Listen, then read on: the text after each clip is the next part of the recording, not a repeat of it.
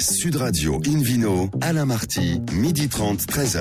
Bonjour à toutes et à tous, bienvenue à bord du numéro 937 d'Invino depuis la création de l'émission en 2004. Comme vous le savez, nous sommes délocalisés chez le caviste Nicolas Paris au 31 Place de la Madeleine. Je rappelle que vous écoutez Invino Sud Radio à Bordeaux par exemple sur 106.00 et qu'on peut se retrouver sur notre page Facebook Invino. Aujourd'hui, un menu qui prêche comme d'habitude la consommation modérée et responsable avec notamment Hélène Gagnon pour nous parler d'une très jolie histoire, le train rouge au cœur de la vallée de la Glie, une jolie balade sensorielle qui débute à Rivesaltes et puis le Vino Quiz pour gagner le livre Eunotourisme et spiritueux en France et dans le monde aux éditions Erol en jouant sur invinoradio.tv. À mes côtés, comme chaque samedi, Philippe Forbach, meilleur sommelier du monde. Bonjour Philippe. Bonjour Alain et bonjour à tous. Alors pour commencer cette émission, Invino sur Radio accueille un garçon formidable, François d'Espagne, propriétaire du château Grand Corbin d'Espagne et puis président de ce club très fermé des grands crus classés de Saint-Émilion. Bonjour François.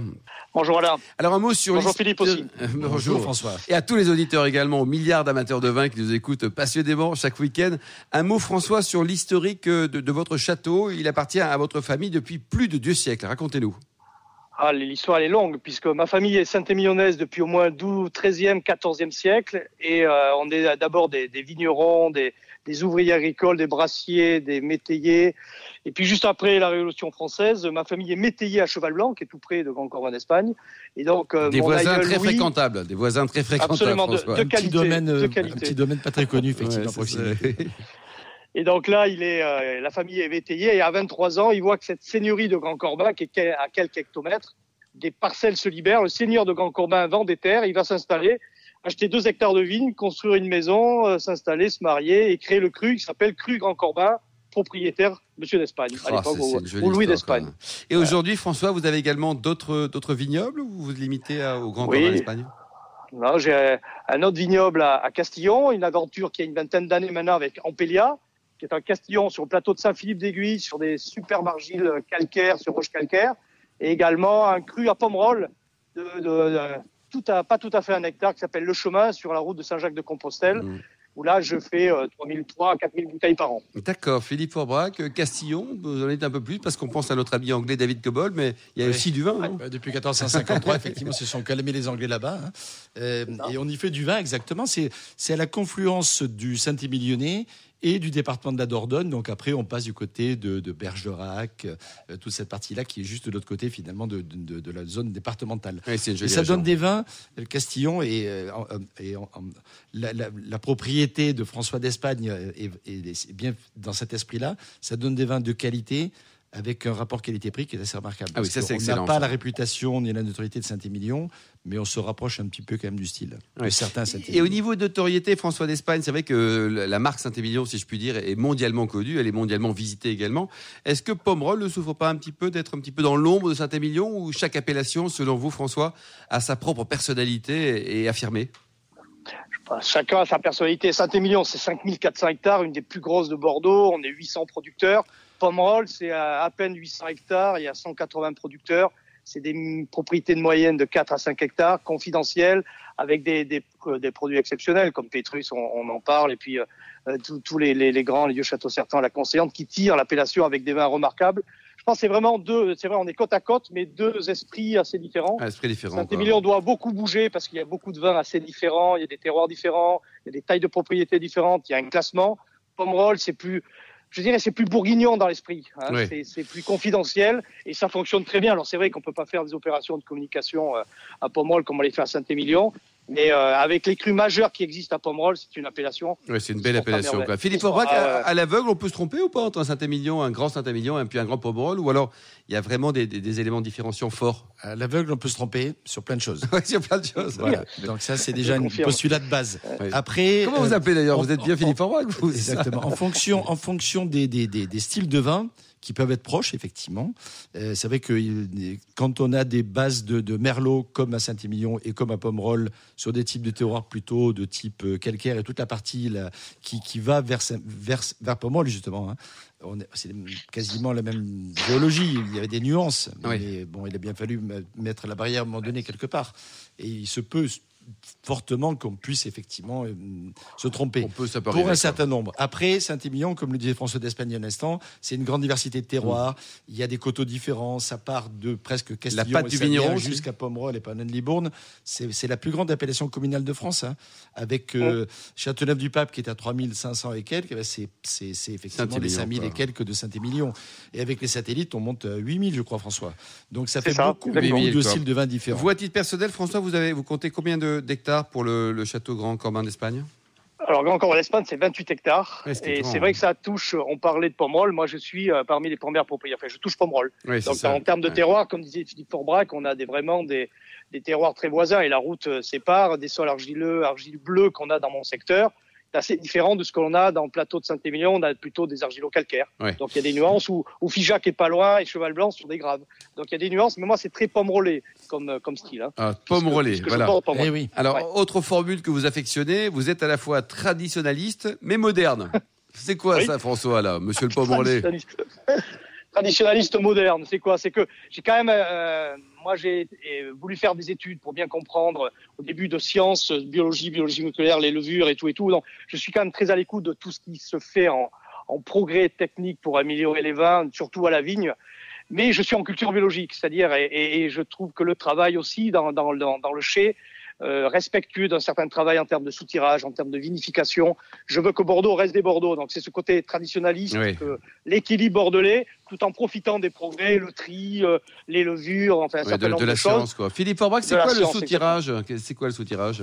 Le soutirage est une technique euh, qui euh, permet euh, deux choses d'aérer le vin au passage et également de décompter finalement un peu le, vin, soit dans une cuve, soit éventuellement dans un tonneau.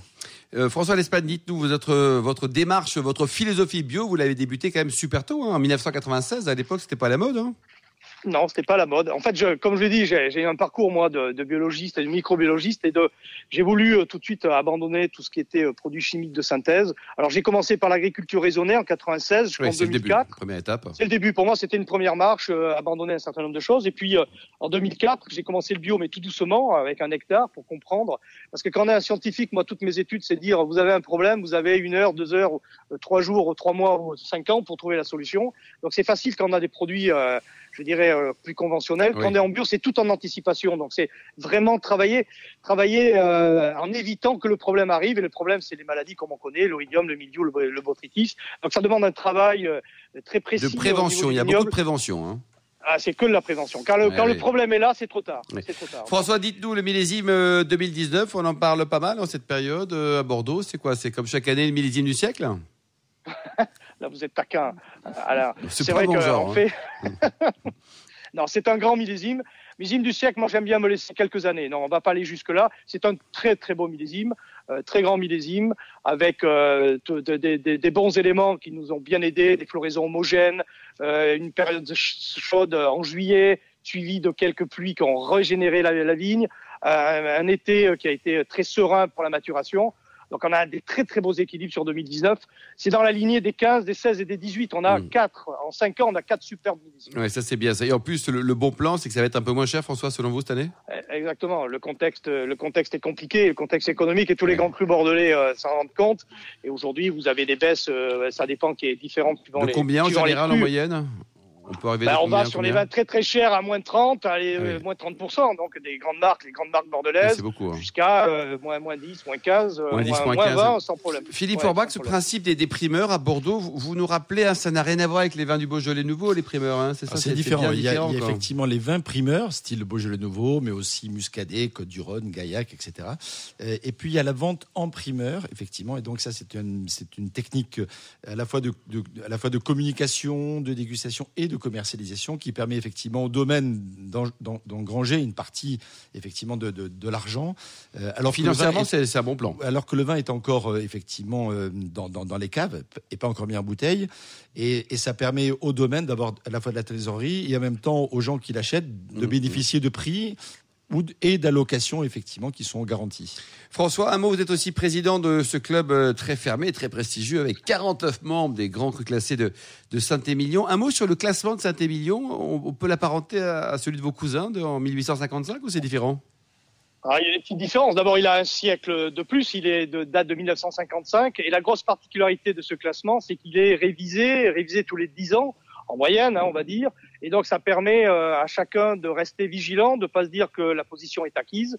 Il y a une émulation entre les crus pour euh, ben, parce qu'il peut avoir une sanction au bout euh, euh, si au bout de 10 ans vos vins sont mal dégustés, qu'il y a des problèmes sur vos vins, vous perdez la classification.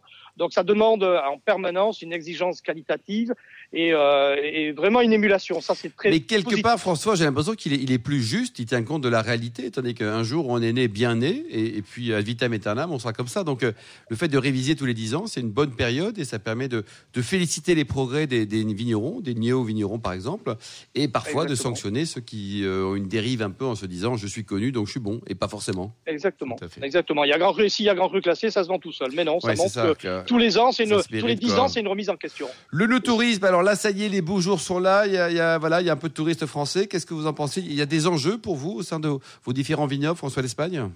Oui, oui, Saint-Émilion est quand même une ville, euh, un village magnifique, un, un village médiéval. Donc on a vraiment un million de touristes hein, par an qui viennent. Un million de touristes en deux jours. Alors, faut, faut pas y aller ces jours-là. Donc beaucoup euh, en permanence, il y a du monde. Je dirais d'avril, d'avril à, à novembre, Octobre, il y a tout novembre, du ouais. monde. Octobre, novembre, qui est magnifique d'ailleurs, avec des magnifiques couleurs dans nos vignes.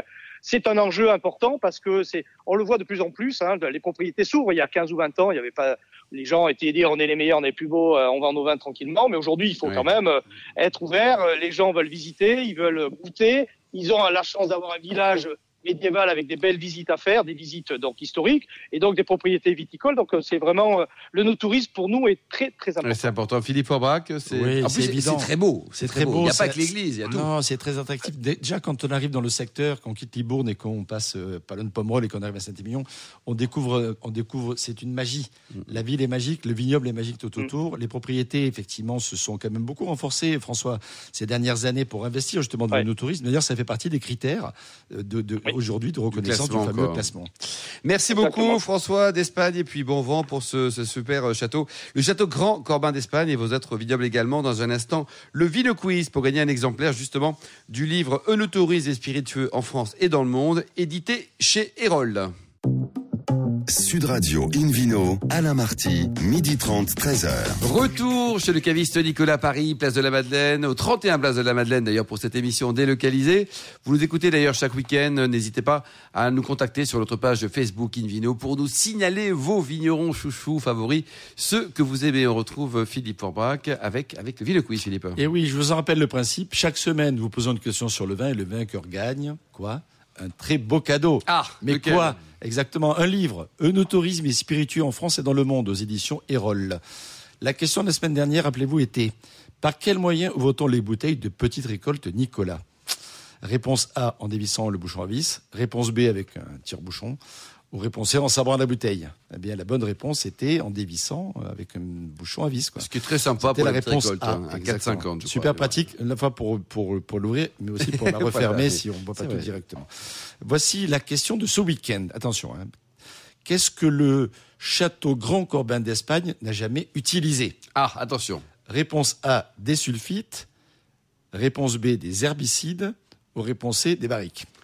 Bon, d'accord. Voilà. A, B ou C, quoi. Voilà, sulfite, herbicide, de barrique. Pour répondre et gagner, vous le souhaite, le livre Eunotourisme et spiritueux en France et dans le monde aux éditions Erol. Rendez-vous toute la semaine sur le site invinoradio.tv, rubrique Vino Quiz.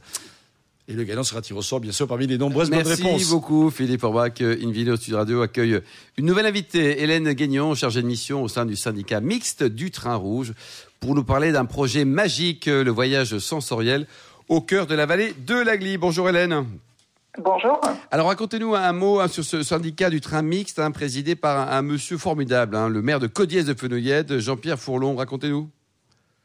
Donc euh, le voyage sensoriel au cœur de la vallée de l'Agly est un est un projet qu'on a mis en place depuis l'année dernière euh, à bord du- d'un train un peu spécial. Euh, donc le, le train rouge qui, qui parcourt la vallée de l'Agly de Rivesaltes jusqu'à Axat. D'accord, donc Rivesaltes Euh, jusqu'à Axat, ça fait, ça fait combien de kilomètres au total? 60 km. 60 km. Philippe Forbrac, Rivesaltes. On m'a dit qu'on faisait du vin là-bas, non? Il paraît, et, et- et depuis très longtemps. Qu'est-ce qu'on fait comme type de vin? Une des plus anciennes appellations de, de France avec Rivesaltes. Ah on oui, y oui, fait du vin doux naturel, c'est vraiment la grande Donc spécialité. un petit peu sucré, c'est ça? Un petit peu sucré puisqu'on arrête la fermentation en rajoutant de l'eau de vie à l'intérieur, ce qui stoppe le phénomène de fer- fermentaire. Et tout le sucre, le fameux fructose euh, dont le raisin est gorgé par le soleil notamment. Ça eh sent bien, le raisin d'ailleurs. Exactement, Ouais. c'est c'est une des caractéristiques du muscat. Eh bien, reste une partie en sucre résiduel et donne effectivement cette suavité euh, réconfortante qui en fait sa force. Et c'est des vins de saison, donc c'est parfait. Faut pas hésiter. Avec modération, mais il faut pas hésiter. Il faut soutenir les, les vins de Rivesaltes. Alors, Hélène, racontez-nous pourquoi l'appelle-t-on train rouge et pas train rose ou train jaune ou train-train Euh, les trains- tous les trains sont, euh, sont peints en rouge, euh, même donc le, le train de luxe euh, l'ambiance qui, euh, qui lui aussi a sa petite touche euh, de rouge. De rouge directement, quoi. Alors, le, le concept de ce voyage sensoriel, racontez-nous. Qu'est-ce qui va se passer? Donc c'est euh, au cours d'une escapade insolite et gustative à, bord- à bord de, de ce train de luxe. Vous allez pouvoir découvrir la vallée de la Glisse sous un, un autre angle avec euh, accompagné d'une bande sonore euh, de l'historienne Céline Porcel. D'accord Euh, et ensuite, plusieurs euh, trois temps forts au cours de ce voyage sont proposés. Euh, donc, d'abord une halte comptée euh, avec euh, la conteuse Amanda Lyotard et Dominique Morin. D'accord. La, halte, elle se déroule où? Enfin, vous arrêtez où? Au cœur, au cœur des vignes, en fait, on, on descend du train et, et ensuite les voyageurs se laissent guider par, par la conteuse. Et ensuite, on, on- le train repart et une halte est proposée à la gare de Maury où se déroule une dégustation avec, euh, en collaboration avec un vigneron de la vallée. Ah, Ça, présente Philippe son- Forbach, on a parlé tout à l'heure de Rivesaltes. À Maury, on fait du vin aussi. On fait du vin. C'est aussi on- le- le- c'est célèbre pour ses vins doux naturels, fait de la même façon, sauf qu'on utilise moins le muscat à Maurice, sinon ça doit à l'appellation muscat de Rivesaltes finalement les- dans, dans le coin. Et sinon on fait plutôt des vins à berge de Grenache. Euh, Donc, ils sont plutôt rouges, mais on fait aussi du, du vin, de- on appelle ça le Maurice sec aujourd'hui. C'est-à-dire des vins de type traditionnel, Classique, mais qui effectivement euh, sont relativement hein intéressants. Alors on fait essentiellement du rouge, mais effectivement on peut trouver aussi euh, du blanc, voire du rosé dans le coin. Voire du rosé, quoi. effectivement. Et cette Hélène, les paysages sont magnifiques. Hein. C'est avec euh, Maury, le petit village qui est niché au pied du château Ouais. de Kirébus. Enfin, c'est, c'est magique en toute Tout saison, fait. non? Oui, tout à fait. Ouais. On, on suit vraiment euh, bah, l'évolution des saisons de la vigne, euh, de, de la nature euh, qui, euh, qui se transforme au fil, euh, au fil des saisons. ouais. Et après, une fois qu'on a fini à Maury, donc hop, on reprend le train rouge et on va où? Et ensuite, on continue jusqu'à à Puy-Laurent, enfin la Pradelle Puy-Laurent, pour admirer le panorama sur le sur le château de Puy-Laurent. Où Un autre château est- Qatar. hein. D'ailleurs, les Voilà. Qatars, ils ont construit ces châteaux ou ils étaient des squatteurs, les Qatars Racontez-nous? C'était plutôt des, des squatteurs, je crois. Ah, ils n'ont pas construit les vilains, quoi. Donc là, on s'arrête aussi et on va, on va. Là, il y a, y a moins de vignes quand même là-haut. Hein. Oui, oui, tout à fait, oui. Euh, là, c'est le repas qui est servi euh, à bord par un des chefs euh, de la vallée, en fait, et qui, qui fait un accord mets et vin avec des produits du, du terroir. Ah, c'est magique ça. Le, le voyage, donc, euh, ça se déroule de quelle heure à quelle heure? On fait ça sur une journée, Hélène, n'est-ce pas? Oui, tout à fait, oui. On part à 10 heures de la, la gare de Rivesaltes. Et on rentre et à minuit. vers, vers 16 heures. Non, à 16 heures. On Un peu revient. avant. Bon, alors ça, combien ça coûte? Parce que là, déjà, il y aura, il y aura très très peu de- d'élus, hein, parce que vous êtes limité à combien de personnes? Et oui, la voiture dispose de 22 places. 22 Donc places. euh, voilà, donc cette année, il y aura trois voyages, euh, le 26 septembre, le 17 octobre et le 7 novembre. D'accord, donc là, il y a trois opérations qui vont être organisées. Donc le prix, c'est autour d'une centaine d'euros, c'est ça? Oui, c'est ça, c'est 100 euros, oui. Et ça inclut donc les, dégustations, le, le Oui. déjeuner également, et puis le, le sourire de la La conteuse, c'est ça? Voilà, tout à fait. Bon, ça, donc là, il y a trois. Pourquoi, pourquoi que trois? Parce que c'est un programme qui est juste magique. Et pourquoi vous ne l'avez pas fait en, en juillet ou en août? Parce que non, c'est- volontaire de le faire. à la- Non, on- oui, c'est volontaire. En fait, on, on- c'est un, un projet euh, qu'on souhaite plutôt développer euh, sur les ailes de saison et, et proposer euh, voilà, à l'automne et au printemps. D'accord, donc ça veut dire que si ça, ça fonctionne bien, on peut imaginer, via M. Fourlon l'année prochaine, de réitérer l'initiative, pourquoi pas de, multiplier le nombre de, dates de rencontres, de, de eh plaisir en parcourant cette magnifique vallée de, de la Glie, c'est ça? Tout à fait. Bon, vous avez un téléphone, alors pas vous perso, hein, mais le, le, syndicat, le train mixte, le train rouge, le train ce que vous voulez, pour prendre enseignement, parce qu'il va falloir se précipiter pour réserver. Il y a trois fois 22 places cette année. Quoi. Il, y a, il y a un mail et un téléphone?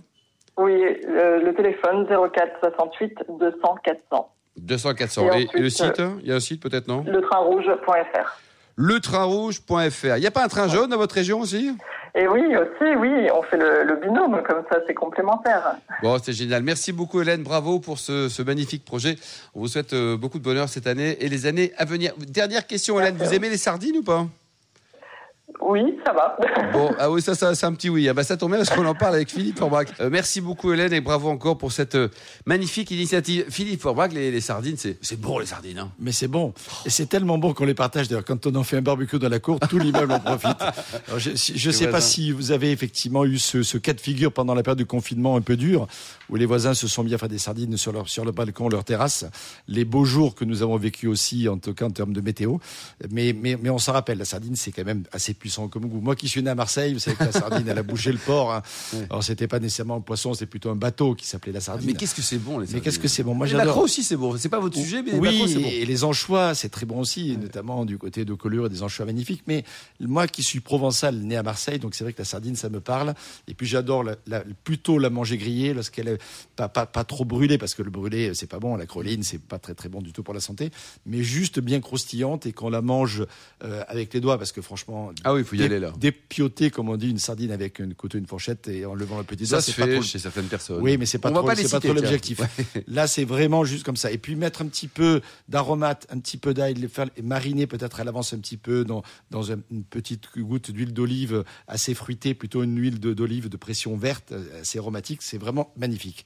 Alors ça, c'est pour la préparation. Ça sent, ça fume. On est bien d'accord. On est dans, dans l'ambiance. Il faut faire attention après aux vêtements que l'on porte parce qu'on s'en rappelle un peu le reste de la journée. Vous voulez faire un petit bisou à cette chérie avant, non? Voilà. Si on invitait, alors après, inviter un barbecue de sardines et qu'on rentre à la maison, il vaut mieux y aller en couple, en famille, voilà, Et prendre une douche. Mais oui, mais, mais, mais c'est en, en, entêtant et et on s'imprègne finalement de cette philosophie. Alors quoi boire avec la sardine Effectivement, alors les rosés vont très bien d'une façon générale. C'est assez logique. La fraîcheur, le côté un petit peu euh, euh, acidulé euh, fonctionne bien. Pourquoi? Parce que la sardine c'est un poisson relativement gras, même s'il y a une partie du gras qui disparaît à la cuisson, parce qu'avec le barbecue ça coule. D'ailleurs, des fois ça s'enflamme un petit peu. Il faut gérer cette flamme sur le barbecue.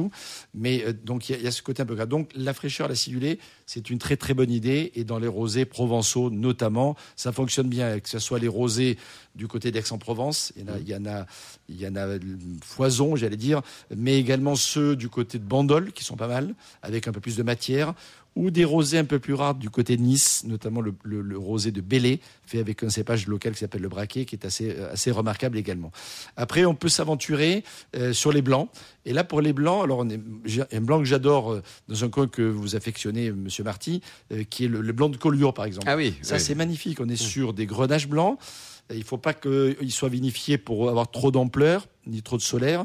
Il y en a toujours un petit peu, mais point trop non faux, comme on dit. Ça fonctionne très bien. Là, également, un cépage qui va très très bien avec la sardine, c'est la clairette. Alors, il y a la clairette de Bellegarde, la clairette du Languedoc, mais c'est un cépage aussi qu'on peut trouver même sur Châteauneuf-du-Pape et sur une clairette qui a toujours un petit peu de fraîcheur, avec éventuellement un autre cépage associé qui s'appelle le Bourboulinque, qui a une fraîcheur naturelle qui est super intéressante. C'est très bon. Et on en trouve notamment ce type de vin également sur les pentes du Mont Ventoux, où en montant un peu en altitude, on va gagner effectivement, avec les degrés qui baissent un peu la nuit, une fraîcheur naturelle qui est remarquable pour garder un peu l'acidité. Mmh. Le rouge bof ou pas le rouge Alors, Le rouge, effectivement, c'était la, question qu'il fallait pour conclure ce petit tour d'horizon. Euh, le rouge, il faut un rouge léger, tendre, pas trop tannique et un peu sur la fraîcheur. Les gamets, par exemple, sont de très bons exemples. Alors, pas nécessairement les Beaujolais, mais plutôt les gamets du Massif central, par exemple les Côtes d'Auvergne. Alors peut-être que le côté volcanique, basaltique, appelle, éteint la sardine. appelle le feu. Merci plaisir. beaucoup Philippe Forbach, merci également à Hélène Guignon, merci également à François d'Espagne et à nos millions d'amateurs de vin qui nous écoutent chaque week-end. Un clin d'œil à Angeline et ainsi qu'à Émilie qui ont préparé cette émission. Sans oublier Sébastien pour la partie technique. Fin de ce numéro de Invino Sud Radio. Pour tout savoir, rendez-vous sur sudradio.fr, invinoradio.tv ou notre page Facebook Invino. On se retrouve demain, demain à 12h30, hein, précise, pour une nouvelle émission, toujours en public et délocalisée chez Nicolas le caviste, fondé en 1822. On parlera de Bordeaux. Hein. On recevra Jacques Lurton, président des vignobles André Lurton. On parlera aussi, grâce à Philippe Forbrac, de l'appellation au Médoc. Et puis on parlera aussi d'un sujet étonnant, les vins consommés par les Anglais en Angleterre, pour voir s'ils sont différents des nôtres. Non, attention, c'est très intéressant. Et on recevra donc David Cobol pour en parler. D'ici là, excellent déjeuner. Restez fidèles à Sud Radio. Encouragez tous les vignerons français et surtout respectez la plus grande des modérations.